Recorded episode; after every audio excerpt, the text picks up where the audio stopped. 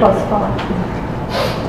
Todos Uma coisa que eu reparei assim nesse processo que eu tô passando é como eu faço isso direto, né?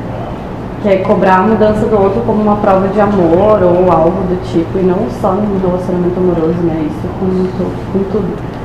Só que quando a gente entende que a gente não é porra nenhuma, até essa mudança que a gente cobra no outro fica muito inútil, assim, porque tu não tem poder nenhum. E a mudança do outro não tem nada a ver contigo, é o trabalho individual dele. Perfeito. Na hora que ele tiver que- de alguém, não é? Sim, na hora que tiver que ser pra ele vai ser, na hora que tiver que ser pra mim vai ser, tipo, isso não tem nada a ver com, com ninguém, sabe? E às Eu- vezes a gente impõe muito isso, eu pelo menos faço isso tanto tempo. Isso, isso é programação mental de todos, nisso todos são iguais. Todos recebem as mesmas oportunidades de julgar, apontar e condenar, penalizar e escandalizar o próximo.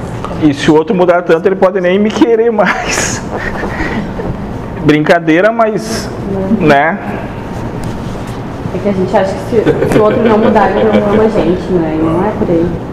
Se o outro não atender as suas É, tipo, Seios, anseios, as suas suas infantilidades. a gente acha que é muita coisa. e é isso que será trazido em cada conciliação, em cada conversa, em cada olhar, em cada trabalho, desde que entrarem naquela porta.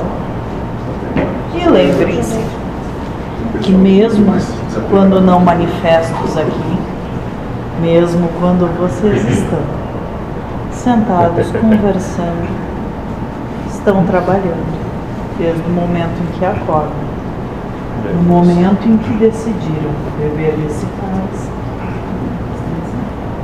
vocês se colocaram ao trabalho. E o trabalho é executado.